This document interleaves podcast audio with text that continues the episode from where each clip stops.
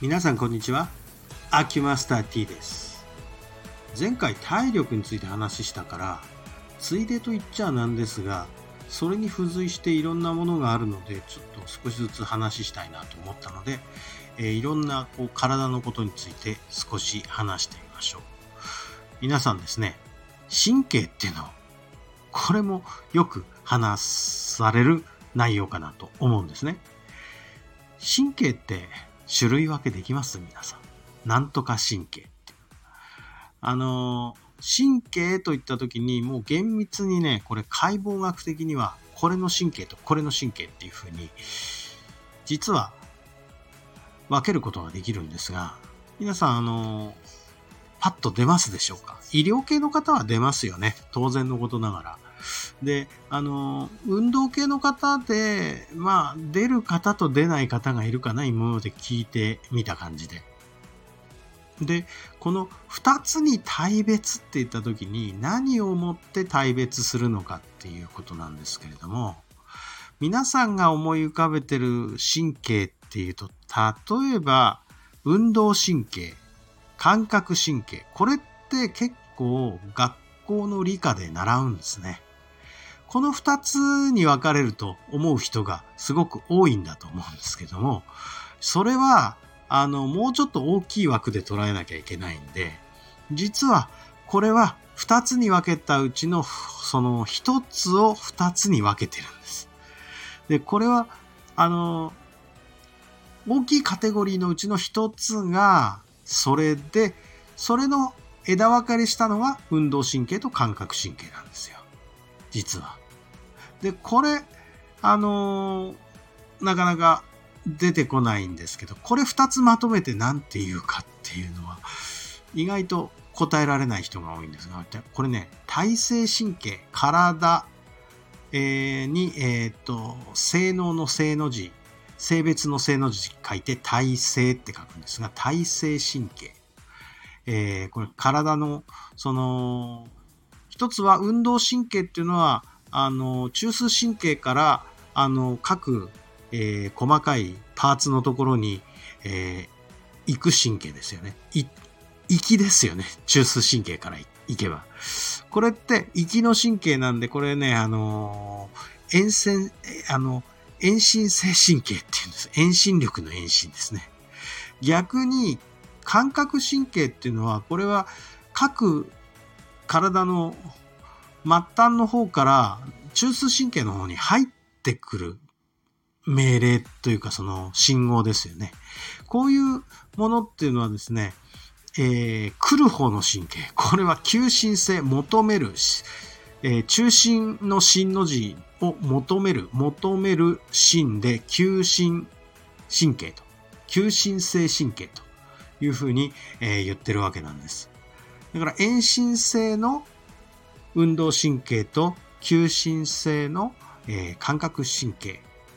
これで二つまとめて体性神経というふうに呼んでいるんです。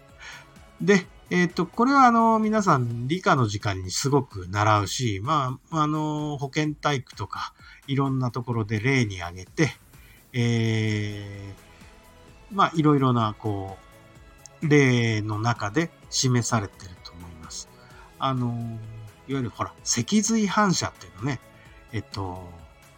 感覚神経から脊髄に入ってすぐ運動神経に帰るやつですね。熱いものに触ったら手自動的にへへあの引っ込めちゃうっていうあれですよね。とか、中枢がこの後いろいろあるわけですよ。上の方に。あの、大脳まで登るやつがいるし、えー、反射っていうレベルと、えー、っと、そのもうちょっと上位のやつと、こういうふうに大別されてたと思いますよ。それで、あの、もったいぶってるけど、もう一個の神経があるんですよ。この神経って、あの、まあ、言ってみれば、体が自動的にやってる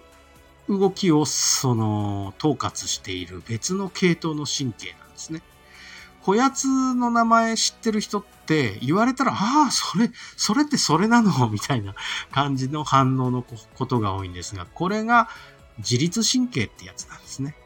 自律神経っていうのは、自ら律すると書いて自律っていうふうに、つまり自動的に動くと。我々の意思と関係なく自動的に動いてるのが自律神経ってやつなんです。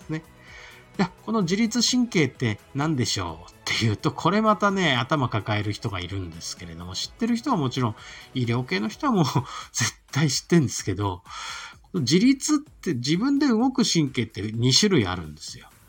この2種類あるこの自律神経がうまくいかないやつを自律神経失調症っていうふうに、えー、言ってるわけなんですけど、この自律神経のこう2つに分かれるやつは、1つは、えー、交感神経。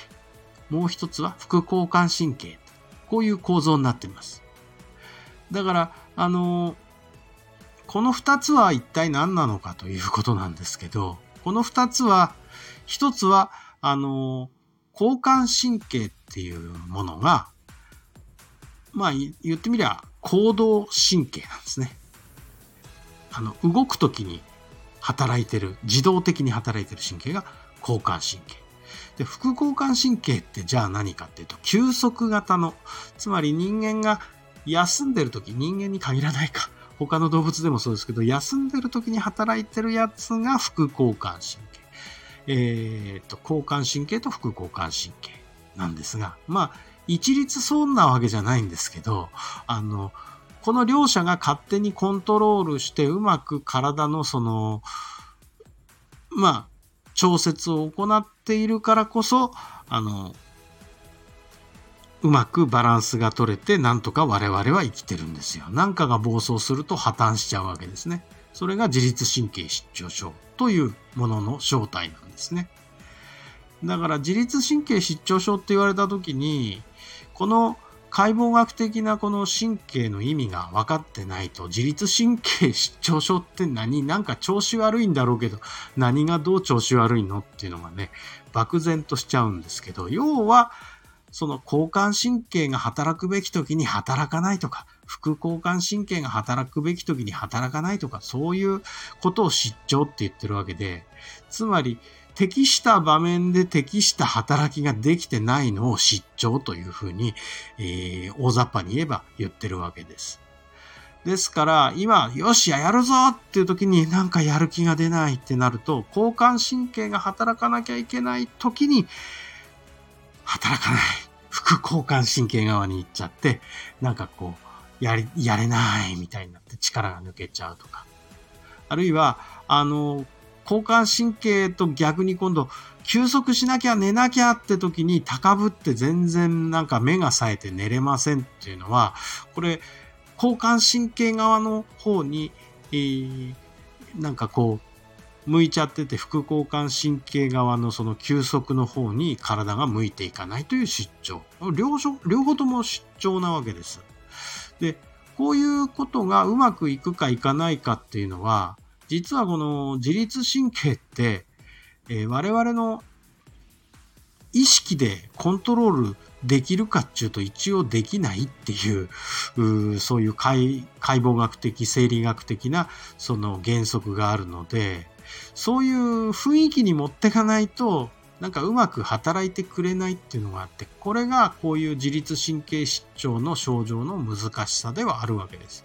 だこの、だから、えー、っと、交感神経って一体何のためにあるかっていうと、人間が行動するため、言ってみりゃ食い物を取ってくる狩り、狩り場に出た時に狩りをやって、もう、えー、なんか自分の体を厭わずに獲物を追っかける時の行動的なことをやってる時ですね。逆に、あの、副交感神経っていうのはもう、その取ってきた獲物を食って腹いっぱいになって、ほいで寝て、えー、っと、内臓から栄養吸収、消化とかね、ああいうことをやっている時に働くような、そういう神経が副交感神経なわけです。で、えー、っと、前にも癌とかリウマチの話しましたけど、あの、交感神経優位になると、えー、癌になりやすい体質になるよとか、えー、っと、副交感神経が有利になると、あの優位になると、リウマチみたいな自己免疫の疾患になりやすいですぞっていうのは、えっ、と、これも、その自律神経失調の結果というか、あの、自らが、あの、招いているものではあるんだけど、なかなか自分でコントロールできないもので、そういうことが起こってるっていうことなんです。えー、ってことで、ちょっとこう、大雑把に語ったのをまとめてみると、あの、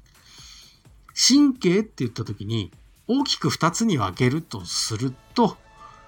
えー、体制神経と、えー、自律神経というこの二つに分けられる。で、それぞれがまた二つに分かれてて、えー、っと、まあ、遠心性の運動神経と急心性の感覚神経に体制神経は分かれるし、自律神経というのは、えー、っと、行動するときに、狩りに出たときに行動するための交感神経っていうのと、休んでる時に主に働く副交感神経っていうのがありますぞと、これで4つに分割できましたね、神経っていうのは。まあ、人間の神経っていうのはそんな感じになってるんだっていうことを大体頭に入れると、あの、ちょっととしたこう病気とかになった時に今どんな感じなんだろうっていうのが自己分析できるようになるわけですねっていう豆知識を今日はお話ししてみました。どうもありがとうございました。